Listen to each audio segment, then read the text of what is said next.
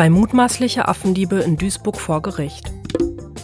Umweltministerium will Importe von Jagdtrophäen einschränken.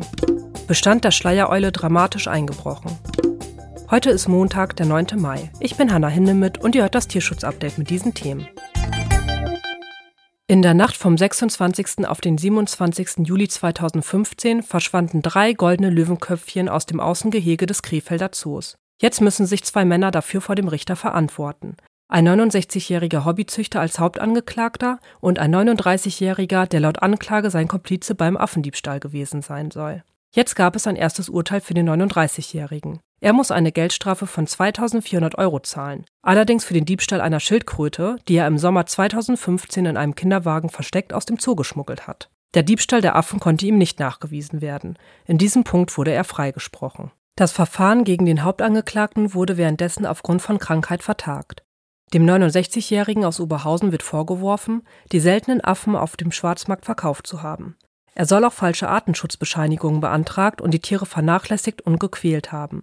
Laut Anklage soll er Operationen an den Tieren durchgeführt haben, ohne ausreichende Narkose und Wundversorgung, so der Gerichtssprecher. Am Ende könnten dem 69-Jährigen bis zu vier Jahre Haft drohen. Wo die goldenen Löwenäffchen aus Krefeld sind, ist bis heute unklar. Das Bundesumweltministerium will nach eigenen Angaben die Importe von sogenannten Jagdtrophäen geschützter Tierarten nach Deutschland weiter einschränken. Im Einzelfall könne es den Import von Jagdtrophäen auch ganz verbieten, vor allem wenn Zweifel an Nachhaltigkeit und Legalität der Jagd bestehen, so Bundesumweltministerin Steffi Lemke von den Grünen. Der jagdpolitische Sprecher der FDP-Fraktion, Karl-Heinz Busen, bremste aber die Hoffnung. Es werde nur umgesetzt, was im Koalitionsvertrag vereinbart sei. Zur Trophäenjagd gibt es dort keine Regelung. Jagd sei gelebter Natur- und Artenschutz, so Busen. Außerdem würden Jagdreisen das Bewusstsein für gesunde Wildbestände in anderen Ländern stärken und Wohlstand bringen. Auf EU-Ebene gibt es bereits Einfuhrverbote für Trophäen. Außerdem gelten für zwölf Tierarten, darunter Löwen, Eisbären und Flusspferde, strenge Einfuhrkontrollen. Nach Angaben des Bundesamts für Naturschutz wurden im vergangenen Jahr 471 Jagdtrophäen geschützter Tierarten nach Deutschland eingeführt. Dabei handelt es sich allerdings nur um vorläufige Zahlen. 2019, im Jahr vor der Corona-Pandemie, waren es 784. Häufige Herkunftsländer waren 2021 Namibia, Südafrika und Tansania. 2007 lebten noch rund 2000 Brutpaare von Schleiereulen in Hessen. Mittlerweile sind es weniger als 100. Deshalb will das Bundesland mit einem Artenschutzprogramm mehr für die Schleiereule tun und ihren Lebensraum erhalten.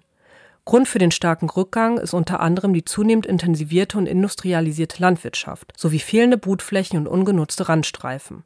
Auch Mäusegift und Straßenverkehr stellen eine Bedrohung für die Schleiereulen dar.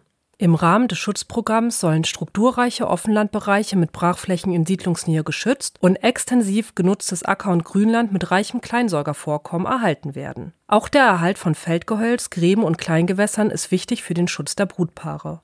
Wer eine Schleiereule sieht, ist aufgerufen, die Sichtung zu melden. So können die Naturschützer einen Überblick über die Population gewinnen. Den Link zum Meldeportal findet ihr in den Show Notes.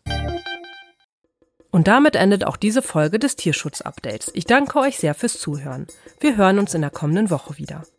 Abonniert diesen Podcast gerne in der App eurer Wahl, wenn ihr keine Ausgabe mehr verpassen wollt. Ich wünsche euch einen guten Start in die neue Woche.